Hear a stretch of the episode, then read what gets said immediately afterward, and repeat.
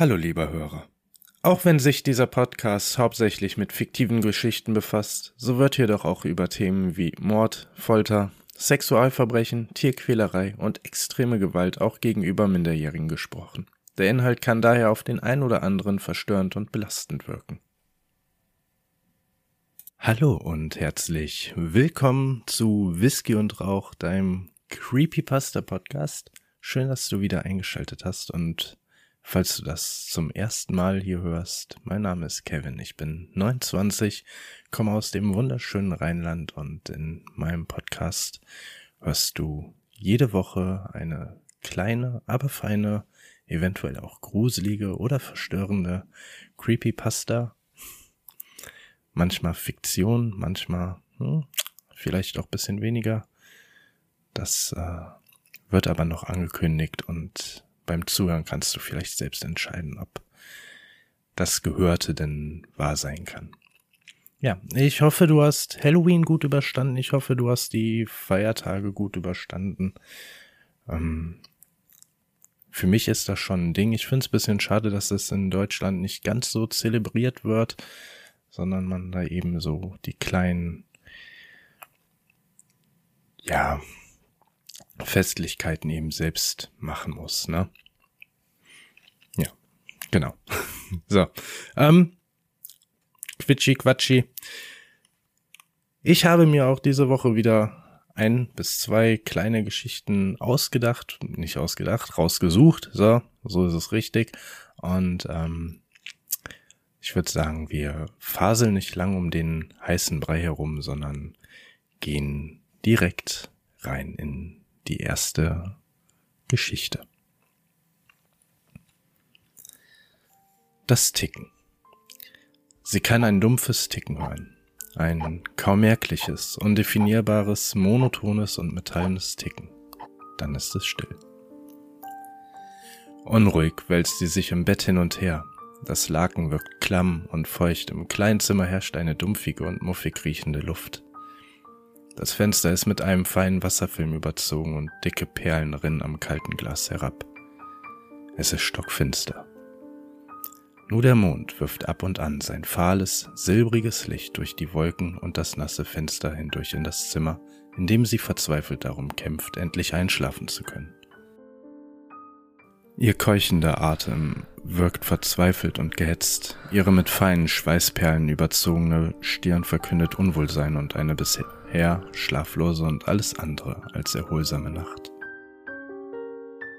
Mit einem langgezogenen Seufzen wirft sie das feuchte Laken von ihrem bebenden Körper. Trotz des außerhalb der Mauern herrschenden Einbruchs des noch so jungen Winters verspürt sie eine immense Hitze, weshalb sie sich sämtlicher Kleidungsstücke entledigt hat und vollkommen nackt und schwer keuchend im zerwühlten Bett liegt und sich beide Hände ins heiße Gesicht hält. Ihr Brustkorb hebt und senkt sich im Takt ihrer hektischen Atmung.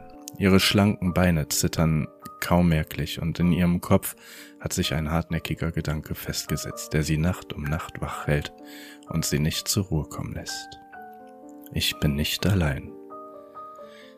Diese Feststellung, und wenn es auch nur eine imaginäre oder mutmaßliche Feststellung ist, bringt ihr Herz zum Rasen, ihre Atmung zum Stocken und ihren Verstand vollkommen aus der Fassung. Das Ticken der kleinen Uhr auf der Kommode macht sie allmählich nervös. Jedes noch so unscheinbare und belanglose Geräusch bringt ihren ohnehin schon rastlosen Geist bis an den Rand des völligen Nervenzusammenbruchs. Sie atmet keuchend aus, reibt sich mit den Händen durch das Gesicht, am Hals herab, über die Brüste, am Bauchnabel vorbei bis zum schwarzen Dreieck zwischen ihren Schenkeln. Dort ruhen ihre Hände, während ihre Augenlider beständig zittern und die Augäpfel unter ihnen gehetzt in ihren Höhlen rotieren. Ich bin nicht allein, flüstert sie erneut. Ihre Stimme wirkt heiser und kratzig, ungewohnt, so als wäre es die Stimme einer gänzlich anderen Person. Plötzlich gibt sie sich einen Ruck ohne Vorwarnung schwingt sie ihre Beine über die Bettkante und wuchtet ihren schönen Körper aus der dumpfigen Landschaft aus zerwühlten Bettlaken, dampfenden Kopfkissen und feuchten Decken. Zielstrebig geht sie zum Fenster. Auf der Fensterbank steht eine kleine Öllampe, welche sie mit einem Streichholz aus der daneben liegenden Packung zum Erleuchten bringt. Der helle und warme Schein der flackernden Lampe wirft groteske Schatten an die nahen Wände des kleinen Zimmers, welche sich unentwegt bewegen und somit seltsame Tänze zum Besten geben. Aus ihrem Mund steigen feine Dampfwölkchen hervor, welche beweisen, wie kühl es eigentlich hier im Zimmer sein muss. Mit nackten Füßen tapst sie durch den Raum, vorbei am Bett, am Kleiderschrank, welchen sie schwungvoll öffnet, um zu überprüfen, ob sich darin wirklich nur ihre Kleidung befindet. Sie schaut sogar unter der Kommode nach und wirft einen gehetzt wirkenden Blick unter das Bett. Nichts. Absolut nichts. Natürlich. Wie sollte es auch anders sein? Sie wohnt alleine in diesem alten Haus. Seit ihr Vater vor wenigen Wochen verstarb, gehört ihr das große Bauernhaus am Rande des Dorfes ganz allein. Der alte mehrstöckige Bau mit seinen vielen Zimmern und den zahlreichen Geschichten, welche sich im Inneren der zahlreichen Zimmer abgespielt haben, ist untrennbar mit ihr verbunden.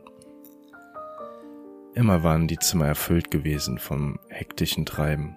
Die Stimmen ihrer Mutter, ihres aufgeweckten und lebhaften kleinen Bruders und der Bediensteten halten durch das alte Gemäuer. Doch am lautesten war immer die raue und tiefe Stimme ihres Vaters gewesen.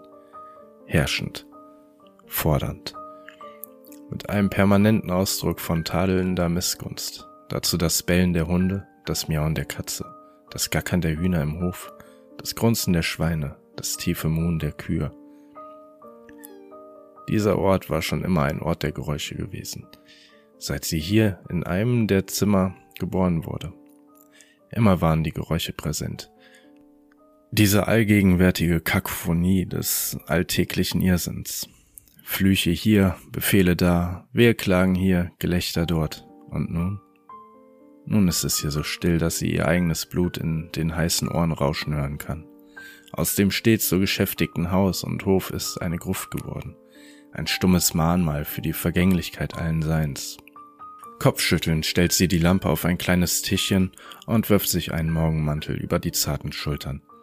Mit einem Band schnürt sie sich das lange, rötliche, lockige Haar im Nacken zusammen. Dann geht sie zur Kommode und wirft einen langen Blick in den Spiegel. Die Öllampe spendet nur wenig Licht, doch sie kann ihr müde und gehetzt wirkendes Gesicht gut erkennen.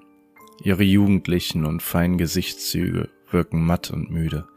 Die schmalen Lippen sind zu einem Strich verzogen, ihre blasse Haut und die tief in den Höhlen liegenden Augen offenbaren eine junge Frau, welche ganz im Gegensatz zu ihrem jungen Alter verbraucht und zermürbt aussieht.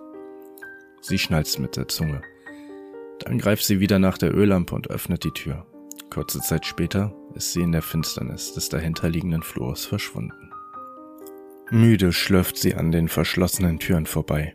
Ihre nackten Füße hallen laut auf der Eichenholztreppe, die hinunter zur Küche und zum Speisesaal führt. Der Schein der Lampe taucht dabei alle möglichen Gegenstände für einen kleinen Zeitraum in goldenes Licht. Alte, gerahmte Fotografien von Menschen, die schon seit Ewigkeiten tot sind verstaubte Vasen und Porzellanfigürchen und anderer Kitsch säumen ihren Weg zur Küche.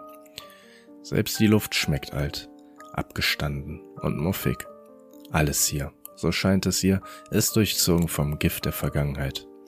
Es gibt keinen Quadratzentimeter in diesem Haus, welcher nicht irgendeine mehr oder minder tragische Geschichte zu erzählen hat.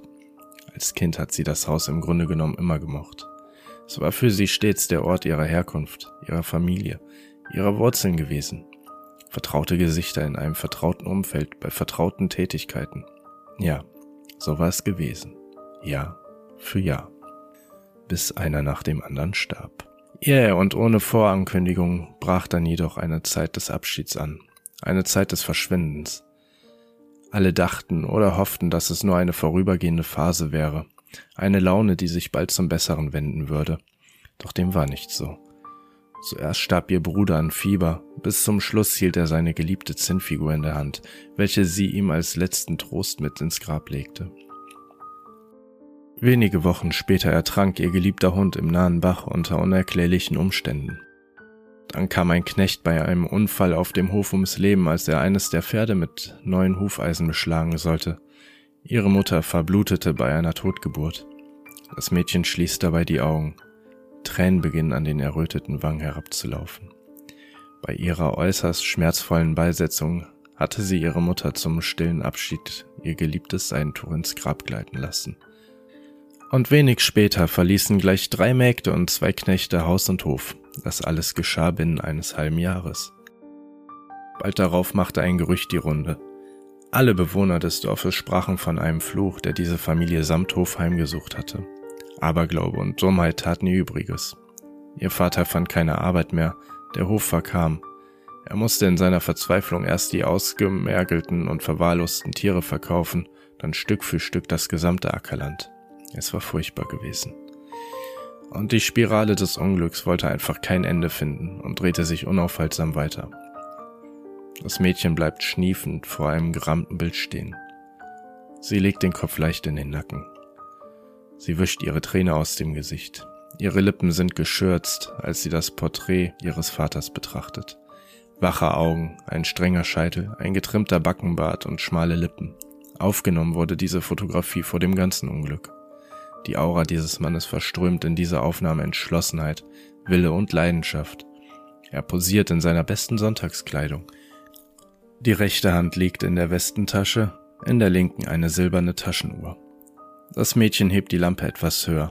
Ihre Augen betrachteten das Foto ihres Vaters eingehend, so als würden sie es zum ersten Mal überhaupt zu Gesicht bekommen.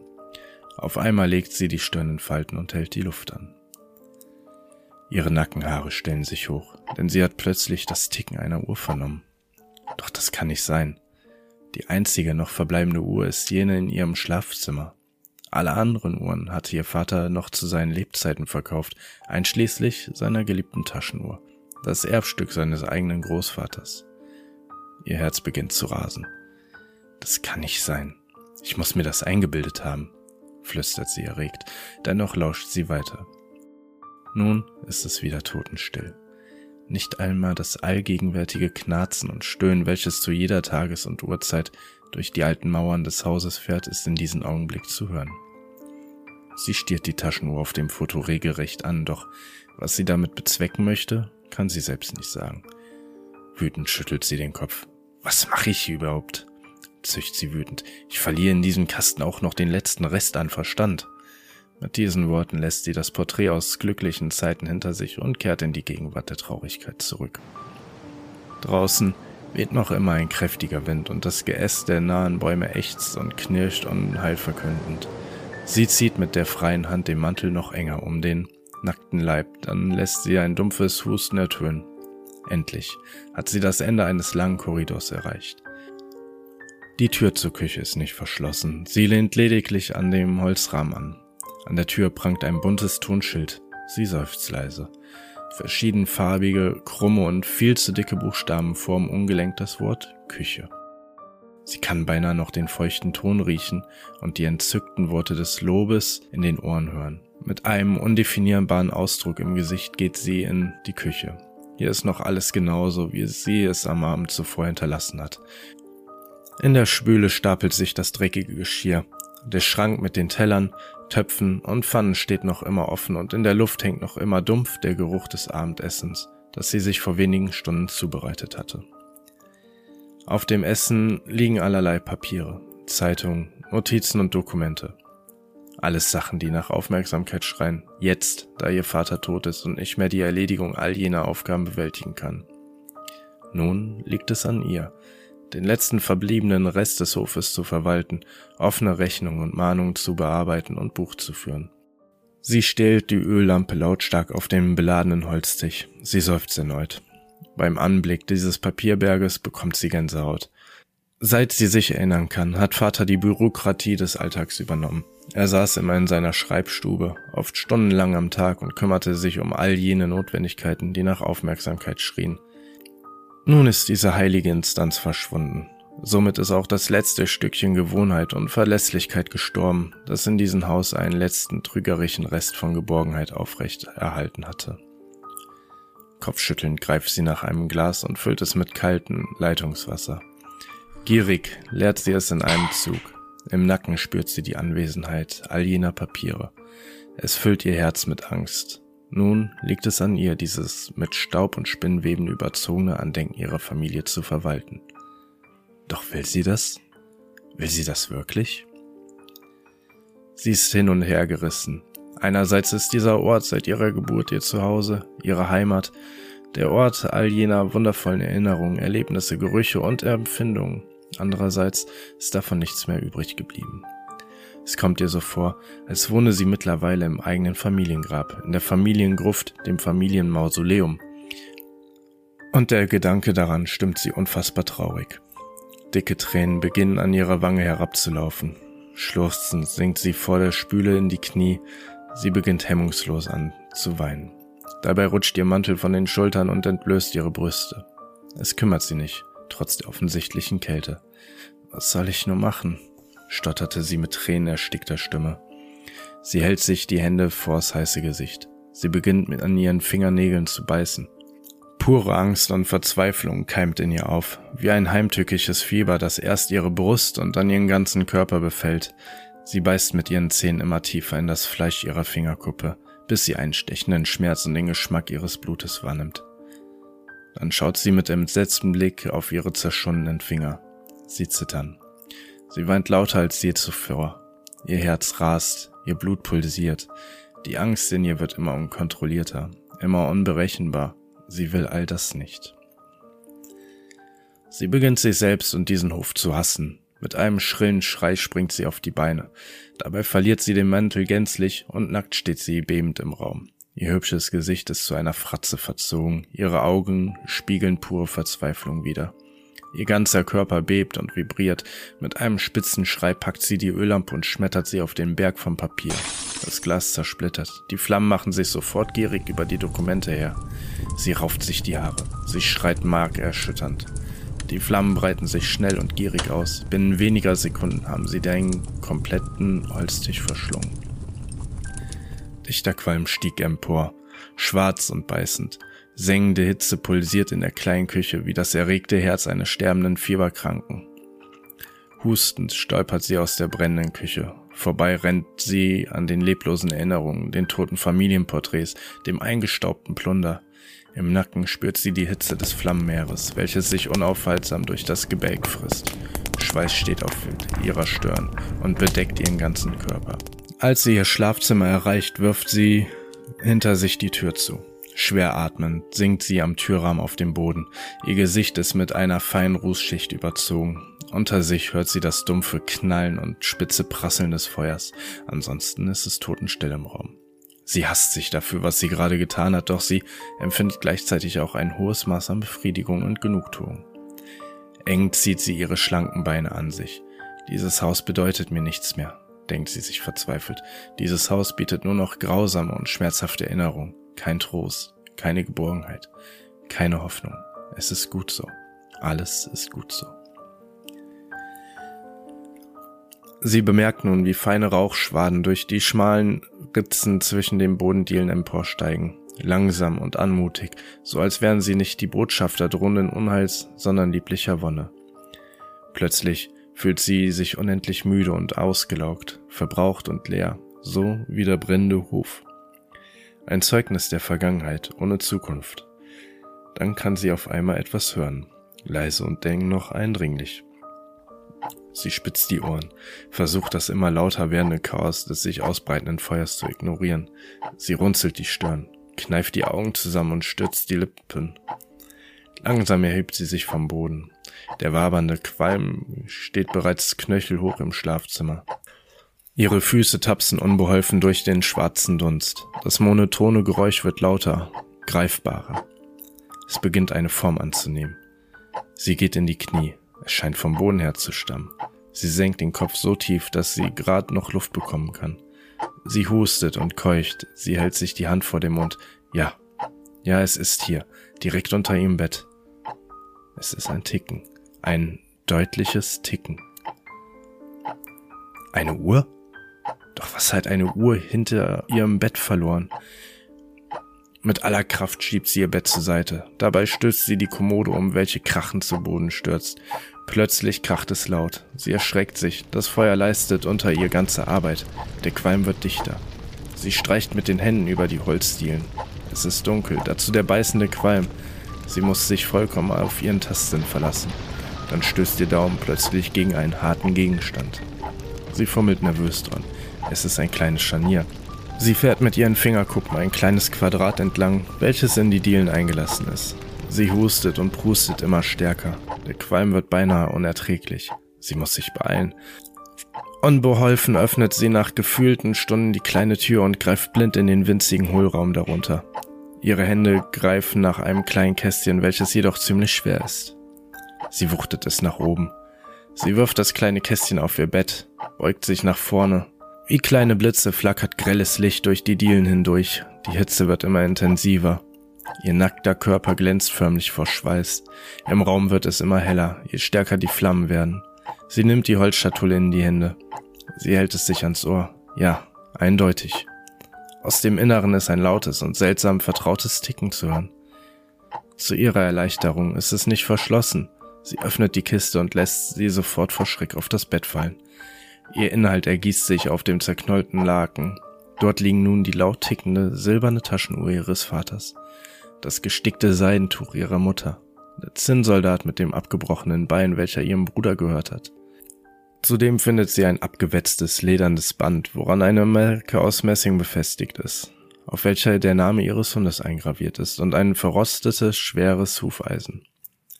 Entsetzt blickt das Mädchen auf all diese Gegenstände. Sie schüttelt den Kopf, hält sich die Hände vor den weit aufgerissenen Mund. Das ist unmöglich, stammelte sie schrill. Das Feuer wird immer größer, der Qualm dringt nun auch unaufhaltsam unter ihrer Tür in den Raum. Sie lässt sich schlürzend auf das Bett fallen und wirft mit einer einzigen ausladenden Bewegung alle Gegenstände auf den Boden, wo sie mehr oder minder laut krachend aufschlagen.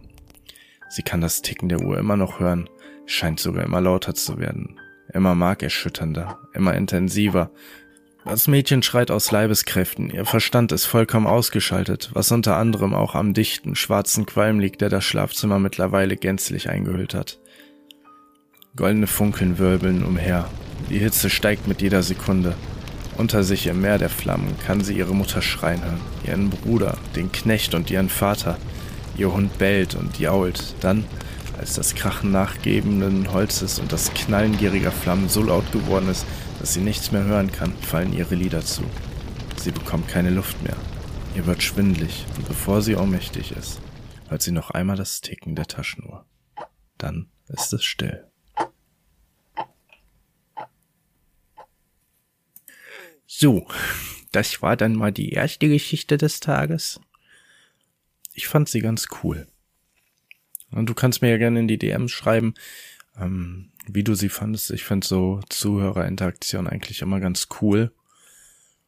Na, dann kann man immer noch so ein kleines Resümee ziehen. Also, wenn du Bock hast, dann äh, folg doch einfach dem Instagram-Link und äh, folge mir oder, oder auch nicht. Schreib mir. Bitte schreib mir. und ähm, genau. Wir begeben uns direkt in die nächste Geschichte in den Raum. Tag null. Es ist erstaunlich, wie der Verstand eines Menschen funktioniert. Präzise wie ein Uhrwerk reiht sich ein Gedanke an den anderen. Jede Funktion des Körpers wird mit akribischer Genauigkeit ausgeführt, jeder Reiz von innen wie außen wahrgenommen, verarbeitet und die logische Konsequenz wird gefällt. Der Verstand scheint wie eine uneinnehmbare Bastion des Friedens und der Kontrolle ewige Ordnung und Gleichgewicht. Umso erstaunlicher ist es zu sehen, wie einfach eben jene Maschinerie aus Nervenzellen und Bewusstsein zu Fall gebracht werden kann. Vergleichbar mit einem Elefanten, der Angst vor der Maus hat, so ist der Verstand, wenn er scheinbar keine Ängsten gegenübersteht. Ich bin sicher, jeder von uns kennt einen Menschen, der in der größten Krise beherrscht sein mag, aber beim Anblick einer harmlosen kleinen Spinne an der Wand völlig die Kontenance verliert. So ist der Verstand eines jeden Menschen wie ein Orkan, der über eine Stadt fliegt und die großen Wolkenkratzer zerstört, aber ein kleines Spinnnetz unversehrt lässt. Die große uneinnehmbare Festung, deren Wall kein Mann hindurchlässt, eine kleine Maus hingegen ungesehen eindringen lässt. Dabei ist jeder Mensch verschieden. Jeder Verstand hat seine eigenen Schutzvorrichtungen, Stärken und Schwachstellen. Es mag überheblich klingen, doch nehme ich an, dass schlichte Geister und jene, die einfach gestrickt sind, auch einfacher zu brechen sind. Sie sind wie Holz, das morsch geworden ist. Ein kräftiger Schlag und sie zersplittern. Auch ist der Verstand insoweit einzigartig, dass er eines der wenigen Teile des Körpers ist, das sich nicht durch Zeit zumindest ansatzweise regenerieren lässt. Jede Wunde wird zumindest ansatzweise verheilen, doch der Verstand bleibt zerbrochen, wenn er einmal bricht. Niemand kann ihn dann noch heilen. Medikamente, Psychologen und Erholung können nur über die Erschöpfung hinweg trösten, den Schmerz betäuben, die Sicht trüben, doch wirkliche Heilung für einen zerschmetterten Verstand gibt es nicht. Wenn sich jemand in den Sinn setzt, den Verstand eines anderen zu brechen, so braucht es zunächst nicht viel. Anders als bei körperlichen Wunden braucht man beim Geiste keine Waffen, um ihn zu verletzen. Taten, Worte, ja manchmal sogar nur ordinäre Bilder reichen aus, um die geistige Gesundheit einer Person auf die Probe zu stellen. Hier zeigt sich die Intelligenz einer Person, denn ich glaube, dass eine Person eben jene Probe leichter bestehen kann, wenn sie intelligenter ist. Es hilft zu verstehen, dass man geprüft wird. Eine einfältige Person wird diese Probe nicht wahrhaben und kann daher nichts bewusst beisteuern, um sie zu bestehen. Schaut man sich verrückte Menschen an, bei denen bekannt ist, weshalb sie den Verstand verloren haben, scheinen die Gründe oft lachhaft. Man redet sich ein, man selbst wäre ja aus eben diesem Grund bestimmt niemals verrückt geworden. Man redet den Irren klein, um sich selber besser zu fühlen. Oft macht man sich in grenzenloser Niedertracht sogar über die arme Seele, deren Geist vom Wahnsinn gequält wird, lustig. Dieser Narzissmus hat einen Grund. Es ist eine Schutzfunktion des eigenen Verstandes. Unterbewusst weiß es, dass auch seine Existenz so fragil ist wie ein kleiner Schneekristall. Da er um die Unbesonnenheit seines Besitzers weiß, redet der Verstand einem ein, resistent gegen Wahnsinn zu sein. Nur so überstehen wir die Grauen dieser Welt.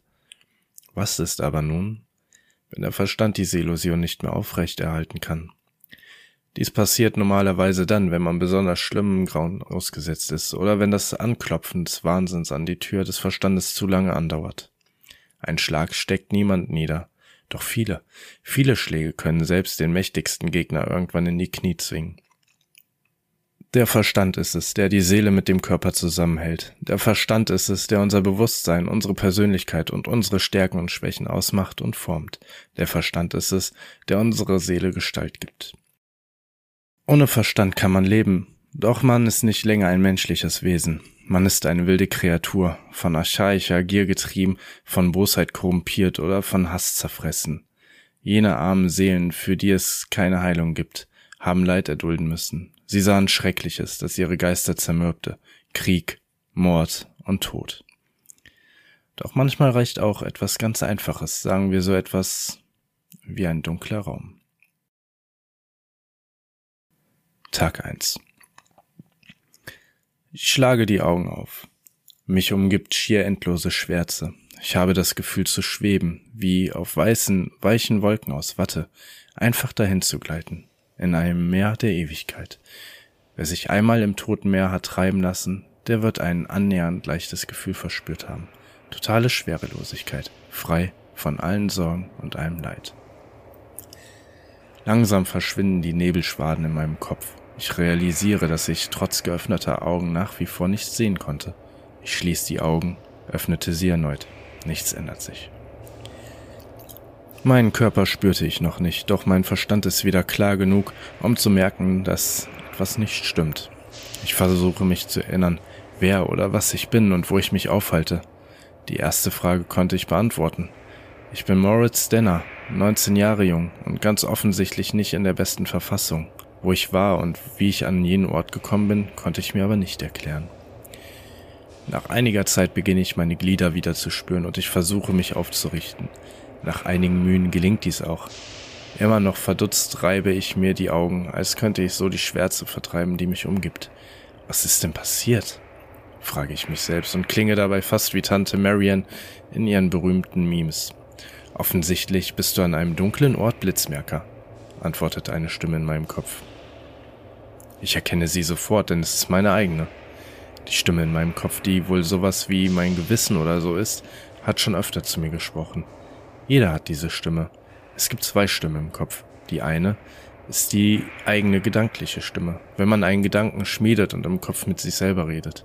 Die andere ist ebenfalls die eigene Stimme, doch diese Stimme kann man nicht bewusst steuern. Sie meldet sich ab und an bei uns und sagt uns Dinge, die wir uns nicht eingestehen würden. Sie ist völlig frei von Emotionen, so dass oft der falsche Eindruck entsteht, diese Stimme würde über einen spotten. Zwar kann diese Stimme durchaus bissig werden, doch im Grunde dient sie dem Körper, dem sie innewohnt und würde alles tun, um ihn zu beschützen.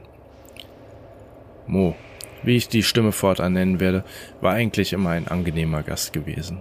Seinen Spitzname hatte ich ihm gegeben, da er zwar ein Teil von mir, von Moritz war, doch eben nur ein Teil und nicht Ganzes. Er war ohne mich nichts. Ab und dann habe ich den Gedanken, er würde sich immer dann melden, wenn ich in einer peinlichen Situation war, um seinen Senf dazu abzugeben und meine Illusion zu zerstören, dass alles in bester Ordnung war. Hatte ich mir beispielsweise eingeredet, dass nichts Schlimmes passiert sei, als ich versehentlich die Autoscheibe eines Nachbarn eingeworfen hatte, so meldete er sich und meinte nur ganz trocken, verspöttig, na, da hat aber einer ein kleines Problem, was? Seine dauerhaften, bissigen Kommentare brachten mich schließlich dazu, mein Vergehen zuzugeben, wodurch mir ich erst der Nachbar und dann meine Eltern übers Knie legten. Seltsamerweise sagte Mo nichts, als mir der Nachbar den Hintern versohlte. Er sprach zu mir, als wäre ich eine andere Person, mit der er reden würde. Dabei waren ich und er ein und dieselbe Person. Aber auch jetzt waren seine Bemerkungen hilfreich wenn auch nicht immer angenehm. Er sagte das, was ich nicht wahrhaben wollte oder konnte. Er erinnerte mich auf sehr rabiate Weise daran, dass wir nicht in einem Film waren und dass das Hoffen auf den Märchenprinzen, der mich retten würde, vergebens und sinnlos war. Dafür hasste ich Mo, doch irgendwie mochte ich ihn auch. Auch wenn er keine Emotionen zeigte, abgesehen von einem wertenden Unterton, wenn er zu mir sprach, schien es ihm ähnlich zu gehen. Als mein Zustand es zulässt, richte ich mich auf und sitze nun im dunklen Raum, der mich umgibt. Wartest du auf eine Erleuchtung? fragte Moa ein wenig zynisch. Los doch, schau dich um. Das war einfacher gesagt als getan, denn ich sah hier absolut nichts. Selbst nach einigem Warten gewöhnten sich meine Augen nicht an die Dunkelheit, was vermutlich daran liegt, dass sie vollkommen war und es absolut kein Licht gibt, das mich zumindest ein winziges Detail hätte erkennen lassen. Dann taste den Boden ab, meint Mo, nachdem ich ihm gedanklich mitgeteilt hatte, dass ich nichts sehen kann. Ich beginne mit mir. Das erste, was mir auffällt, ist, dass ich keine Brille trage. Das trägt nicht unbedingt zu meinen Sehverbögen bei. In einem hellen Raum hätte ich ohne Brille gut zwei oder drei Meter weit gesehen, doch in einem dunklen oder dämmerigen Raum konnte ich selbst mit Brille gerade mal einmal eine Handbreit weit sehen. Offiziell blind taste ich meinen Körper weiter ab. Ich trage ein Pullover und eine Jogginghose, außerdem Unterhemd und Hose sowie ein paar Socken, aber keine Schuhe. Ich kann nicht sagen, ob die Kleider wirklich mir gehörten, da ich nichts sehen kann. Doch zumindest passen die Sachen wie angegossen. Die Taschen der Hose sind leer. Hör auf, deine Garderobe zu richten und finde raus, wo du bist. Stimmt. Ich taste den Boden ab. Stein oder Beton.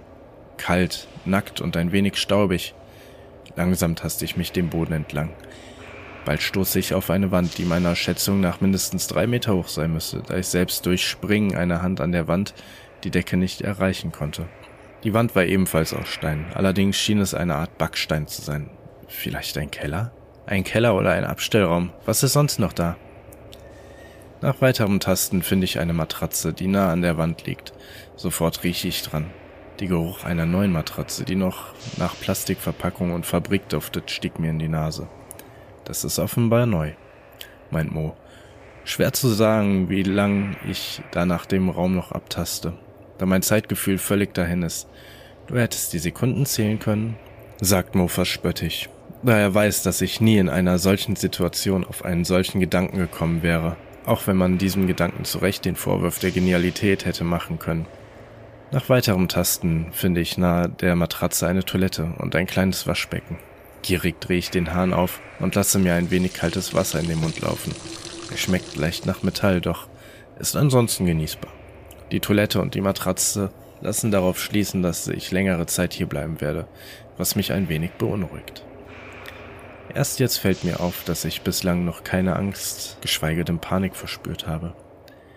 Und damit musst du jetzt auch nicht anfangen, ich beschließe, die Panik zumindest so weit aufzuschieben, bis ich weiß, wo ich bin und vor allem, warum ich hier bin. Gegenüber der Matratze ertaste ich eine Tür in der Wand. Sie ist offenbar aus Metall. Ich klopfe mit dem Knöchel dagegen und höre nur ganz dumpf ein Pochen. Die Tür ist also recht dick. Hm, Schreien bringt dir nicht viel. So sieht es aus, aber willst du nicht mal versuchen, die Tür zu öffnen? Sofort springe ich auf und reiße an der Türklinge. Vergebens, die Tür ist verschlossen. Hätte ich mir denken können. Ich beginne wieder auf allen Vieren durch den Raum zu kriechen, doch finden tue ich nichts mehr. Vielleicht hilft es, wenn ich weiß, wie groß der Raum ist? Dann finde es raus. Ich taste mich zu einer der Ecken und messe mit meinen Händen die Entfernung zur gegenüberliegenden Wand.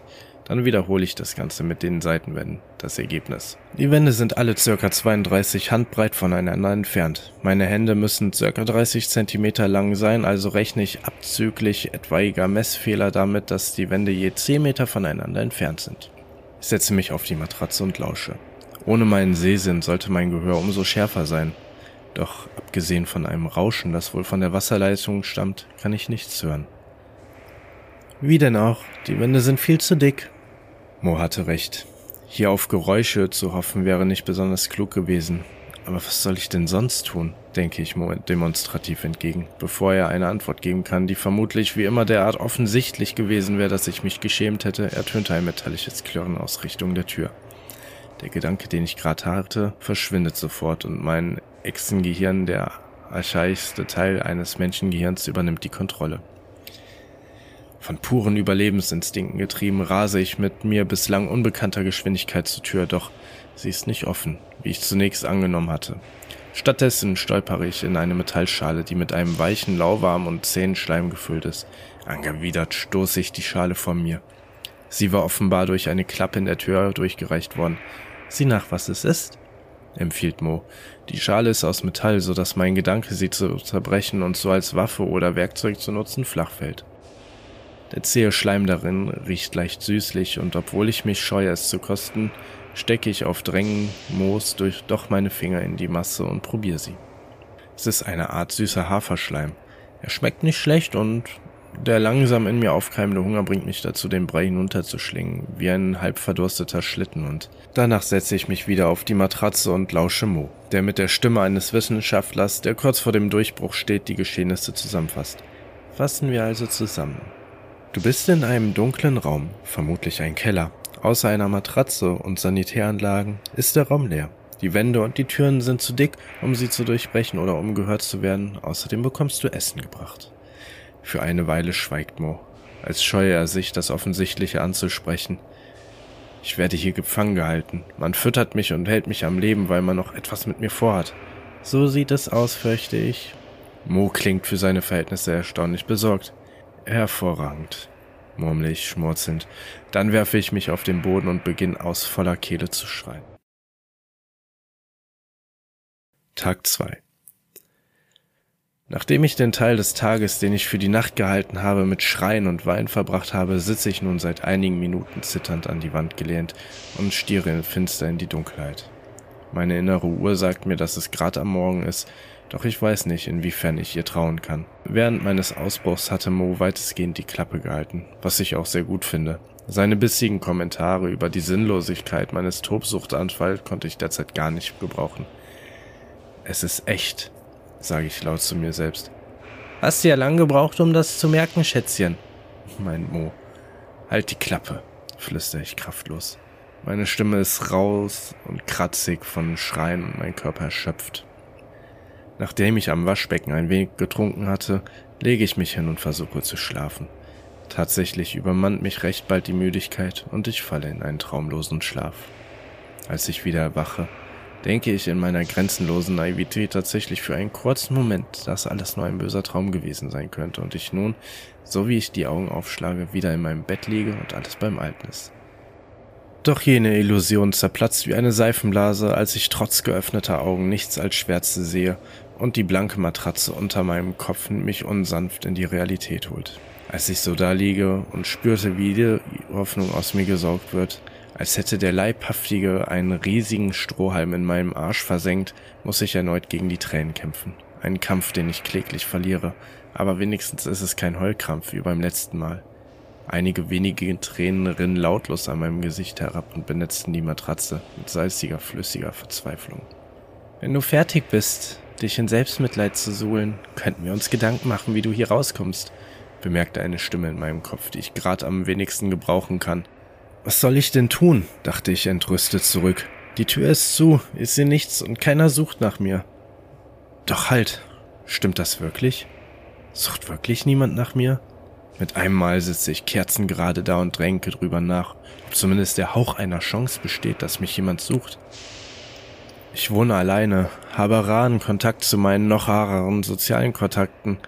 Selten telefoniere ich mit meinen Eltern und noch seltener mit sonst wem. Verdammt, ich habe nicht mal ein Haustier, das wenigstens einen Nachbarn alarmieren könnte.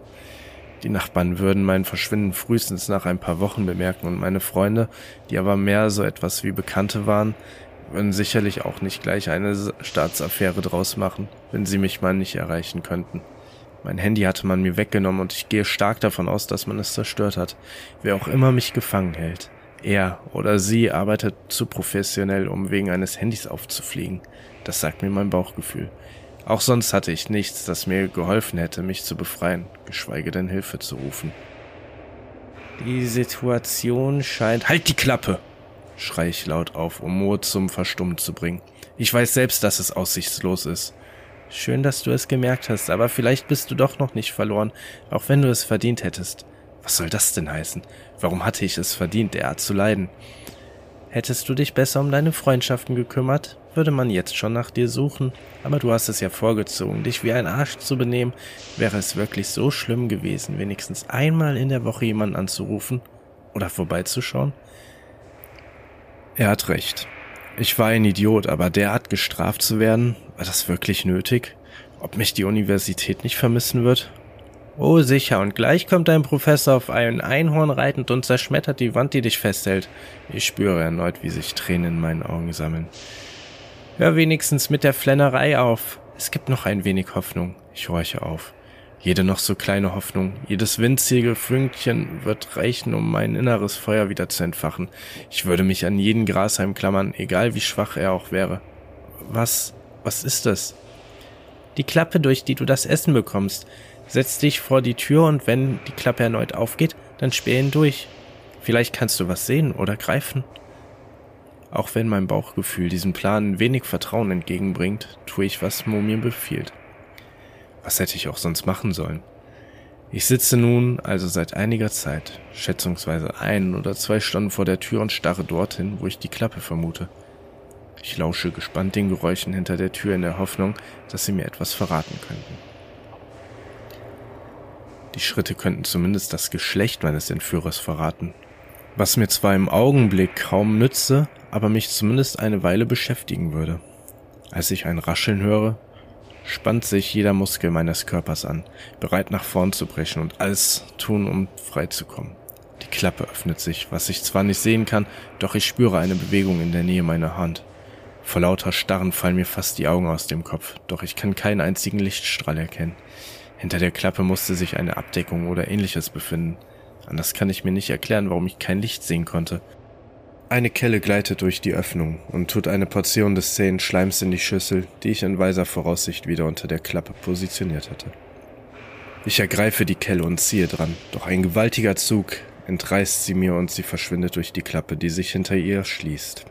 Gemessen an der Kraft des Zuges muss ein Elefant die Kelle gezogen haben. Es war eine unglaubliche Kraft. Wieder allein sitze ich vor der Tür und blicke dorthin, wo der Brei stehen müsste. Dann beginne ich zu lachen. Es ist ein kein sehr angenehmes Geräusch. Mir selbst schaudert dabei, aber es war, als wäre ich mit vollem Bewusstsein gegen eine Wand gerannt. Derart stümperhaft kam mir meine Hoffnung von vorhin nun vor. Ich komme hier nicht raus. So viel stand fest. Es ist aussichtslos, frage ich in Richtung Mo in der stillen Hoffnung, er würde mich eines Besseren belehren und mir einen Weg zeigen, zumindest wieder Hoffnung zu schöpfen, aber Mo bleibt still. Sein Schweigen sagt mir auch genug. Verloren? Verloren. Tag 5. Einatmen. Ausatmen. Ruhig, monoton. Immer wieder ein und aus. Ewige Routine, die niemals abbricht. Der Raum um mich ist nichts. Ich bin nichts. Nur ein winziges Steinchen in einem riesigen Mosaik. So dümpel ich noch in würden Gedanken, als Moos mahnende Stimme mich aus dem Nebel reißt. Du musst was essen. Seit Stunden sitzt du nur da und sinnierst über Lehre und Existenz. Denk nicht zu viel. Iss lieber. Nur noch ein paar Minuten. Es sitzt doch grad so schön. Es könnte kaum angenehmer sein. Nur die Stille und ich. Wenn dieser blöde Mo nicht wäre, der mich ständig stört. Ich esse ja was, aber dann bist du still. Schwerfällig bewege ich mich aus meinem Warmnest, aus stiller Finsternis in Richtung der Tür. Mittlerweile kenne ich mein Gefängnis so gut, dass ich mich trotz der Dunkelheit gut zurechtfinde. Die drei Stationen, Tür, Toilette, Matratze, die mein Leben seit nunmehr fünf Tagen bestimmen, sind zum Mittelpunkt meines Daseins geworden. Nachdem ich eine weitere Variation von Haferbrei heruntergeschlungen habe, kehre ich zurück zu meiner Matratze. Ich lächle. Zufrieden? Ja, das ist es, was ich bin. Ich bin rundum zufrieden mit der Situation. Es könnte kaum besser sein. Ich habe doch alles, was ich brauche. Ich habe genug zu essen, ein weiches Bett, eine Toilette. Was will ich mehr? Zum Beispiel Sozialkontakt. Mo soll raus aus meinen Gedanken. Es gefällt mir nicht, dass er alles, was ich denke und sage, hört und kommentiert. Der Teufel soll dich holen, Mo. Ich habe vorher keinen Sozialkontakt gebraucht, also warum soll ich jetzt welchen vermissen? Vielleicht wäre es besser, wenn ich ab jetzt das Kommando übernehme. Seltsamerweise habe ich da plötzlich das Gefühl, dass Mo besorgt klingt. Trotzdem werde ich dieser dahergelaufenen Stimme bestimmt nicht die Kontrolle über mich geben. Soll er doch jemand anderen terrorisieren? Rede mit meiner Scheiße, Mo, sage ich kichernd und trotte in Richtung Klo. Während ich presse, redet Mo unaufhörlich auf mich ein. Ich ignoriere es. Lass uns ein Spiel spielen, sagt Mo dann plötzlich, nachdem er eine Weile lang still war. Ich hatte schon gedacht, er hätte endlich aufgegeben, doch ein Spiel klingt ganz nett. Also schön. Was wollen wir spielen? Mo erklärt mir, dass er Verstecken spielen will. Wenn ich ihn finde, darf ich ein neues Spiel aussuchen. Wenn nicht, dann darf er wählen. Mit diebischer Freude schließe ich die Augen, drehe mich zur Ecke und zähle laut bis 20. Als ich bei 20 angekommen bin, drehe ich mich um und spähe in die Finsternis. Ich finde dich schon.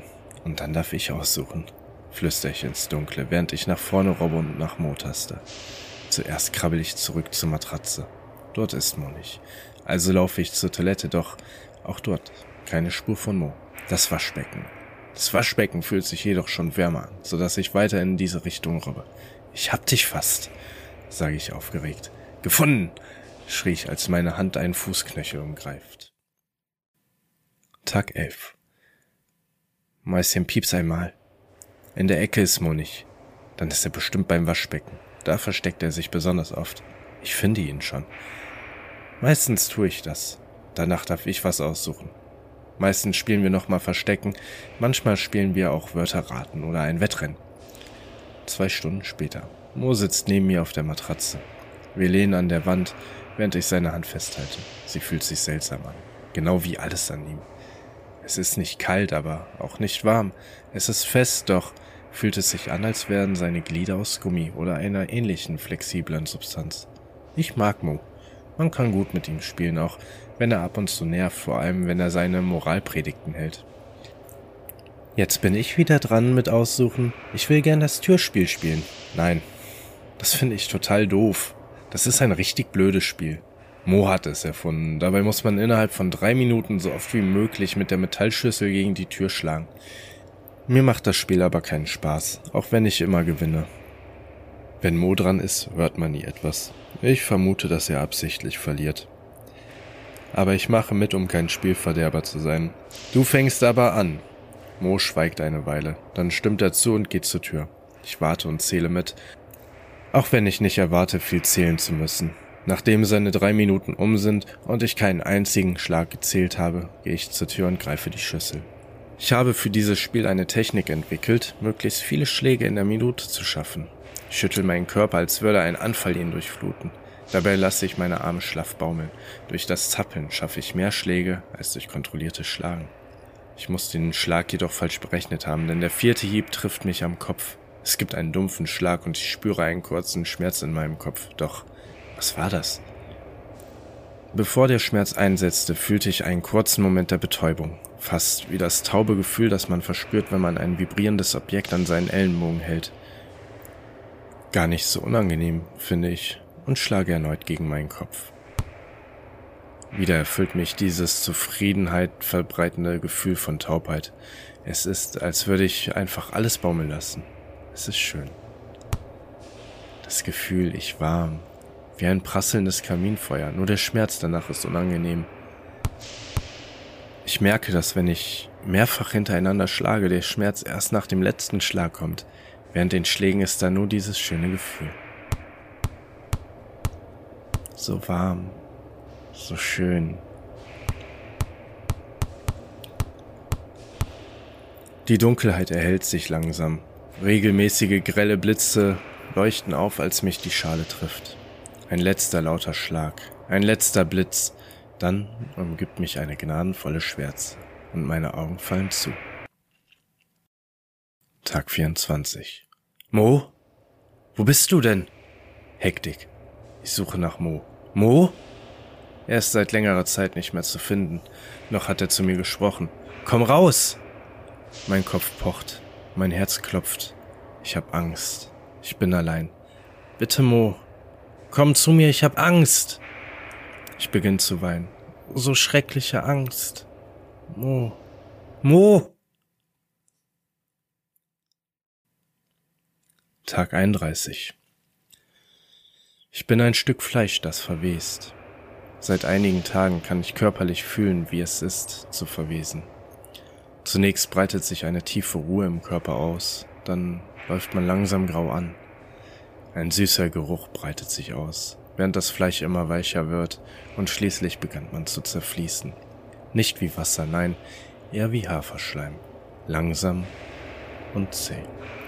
Soweit habe ich mich bereits in diesen Wahn hineinfantasiert, als eine grelle Explosion meinen Geist und meinen Körper lähmt. Das Letzte, was ich sehen kann, sind die Konturen einer Lampe. Die Sorte, wie sie oft in alten Turnhallen hängen, bevor meine Augen zu schmelzen beginnen. Ich fühle dieses Licht förmlich. Ich kann es greifen. Es liegt auf mir. Es liegt auf mir wie eine Last aus Unmengen von Wasser, unter der ich kaum atmen kann. Auch meine Bewegungsfähigkeit ist mit einem Mal stark eingeschränkt. Hilflos liege ich da und bemühe mich nicht zu schreien, um nichts von dem Licht in meine Lungen zu lassen, als würde ich sonst ertrinken und stelle sich vor, man schläft in einem völlig dunklen Raum und am Morgen kommt jemand in den Raum und macht ohne Vorwarnung alle Lichter an. Das brennende Gefühl im Körper, das man dabei empfindet, könnte, wenn man es um ein hundertfaches vervielfältigt, ein annäherndes, ähnliches Gefühl erzeugen wie das brennende Licht, dem ich nun ausgesetzt war. Es sollte mehrere Minuten dauern, bis mein Gehör und mein Tastsinn allmählich zurückkehren. Meine Augen sind nach wie vor fest verschlossen und selbst durch den Hautvorgang meiner Augenlider brennt das Licht in meinem Geist. Von ferne höre ich eine leise Stimme, die mich auffordert, zu ihr zu kommen. Es klingt nach Mo. Von einer Welle neuer Kraft durchflutet drehe ich mich auf den Bauch, so dass meine Nase den Boden berührt. Nach einer weiteren Weile kann ich die Augen öffnen und obwohl sie brennen, als hätte mir jemand eine Lastwagenladung Meersalz hineingeschüttet. Wohlgemerkt solches, das zuvor mit Rasierklinge und Glaswolle aufbereitet wurde, bemühe ich mich nach Kräften, die schmerzenden Augen offen zu halten. Langsam werden die grellen, weißen Flächen dunkler und bekommen Farbe. Ich erkenne einen grauen Betonboden und rotbraun gekachelte Wände. Ich sehe die Matratze, die Toilette und das Waschbecken. Dann sehe ich die Tür, die einen Breitspalt offen steht. Wieder ertönt Moos Stimme. Diesmal von außerhalb der Tür. Ich rapple mich auf und stolpere halb besinnungslos auf die Tür zu. Als ich sie aufstoße, stehe ich in einem hellen Kellerraum. Ich sehe eine Waschmaschine, einen Trockner, und eine kleine Wäscheleine. Am Fuße einer Treppe, die nach oben führt, steht Mo und lächelt. Ich gehe auf ihn zu und merke kaum, wie ich immer zu rennen anfange. Als ich ihn erreiche, packe ich seinen Hals, drücke ihn zu Boden und beginne auf sein Gesicht einzuhämmern, bis es nur noch eine rote Masse ist. Kurz bevor Mo stirbt, verformt sich sein Gesicht. Er sieht nun gar nicht mehr aus wie ich, sondern er gleicht dem Mann, der an der Tankstelle in meiner Straße arbeitet. Ich sehe, wie ein zahnloser, blutiger Mund sich zu einem Lächeln formt. Dann verdreht er die Augen und stirbt. Mit einem breiten Lächeln auf den Lippen sitze ich neben der Leiche und betrachte den Raum. Danke, Mo, sage ich. Dann schlurfe ich wieder auf meine Zelle zu. Kurz bevor ich die schwere Tür ins Schloss fallen lasse, betätige ich den Lichtschalter vor der Tür und begebe mich wieder in die allumfassende, gütige Dunkelheit. So. Vorbei. Ja, ähm, ich muss sagen, äh, klar, es war für mich bisschen schwer, diese Pasta zu lesen, aber die Message fand ich schon sehr äh, krass. besonders gegen Ende hin habe ich zumindest beim ersten und beim zweiten Mal lesen immer noch so eine kleine Gänsehaut bekommen. Das finde ich schon ziemlich cool. Wenn du Bock hast, auch die Geschichten des heutigen Podcasts zu hören, wie gesagt, immer in der Infobox unten kannst du reingucken. Dort sind äh, die guten Herrschaften und Frauschaften verlinkt, von denen ich äh, die Pastas vorlese. Hinterlasst da doch auch gern mal einen Kommentar und äh, ein Feedback zu den Menschen und zu deren Geschichten und ähm, bleibt artig. Ich wünsche euch eine wundervolle gute Nacht, einen wundervollen Sonntag, eine wundervolle Woche äh, und äh, wir hören uns dann beim nächsten Mal. Bis dann. Auf Wiedersehen und tschüss.